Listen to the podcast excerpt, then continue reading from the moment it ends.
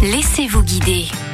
Nous sommes dans les Yvelines sur les traces d'Alexandre Dumas au château de Monte Cristo. Et pour mieux comprendre ce lieu, nous sommes avec Frédéric Lurol, directrice de ce château. C'est un lieu magique. C'est une découverte tout à fait insolite. Le château euh, est construit au sein d'un parc de 3 hectares qui est aménagé à l'anglaise avec des grottes, des rocailles, des bassins. Et euh, face à ce château qui est euh, très raffiné avec des façades entièrement sculptées, vous avez également en face un autre petit château qu'on appelle le château d'If et qui était le cabinet de travail d'Alexandre Dumas un peu plus d'une heure de découverte avec plusieurs sortes de visites possibles. On peut venir tout à fait librement et visiter seul. Il y a des panneaux pédagogiques dans chaque pièce du château et puis une personne à l'entrée est tout à fait susceptible de donner des explications et des anecdotes sur euh, la vie de ce château et de son propriétaire initial. Et puis sinon, il y a des visites guidées une fois par mois, le deuxième dimanche du mois. Il y a également des visites avec euh, intervention théâtralisée le dernier dimanche du mois à partir du mois de février et cela pendant euh, plusieurs mois.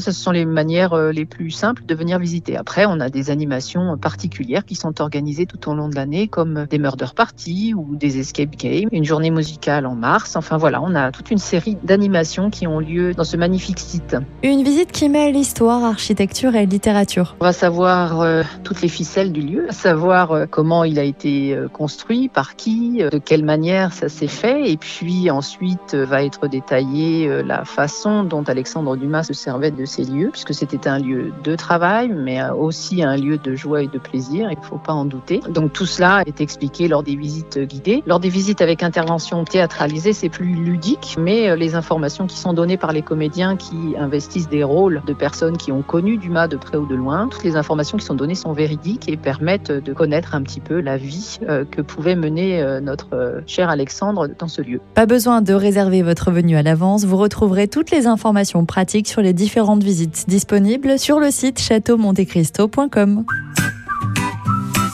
Retrouvez toutes les chroniques de Sanef 177 sur sanef177.com.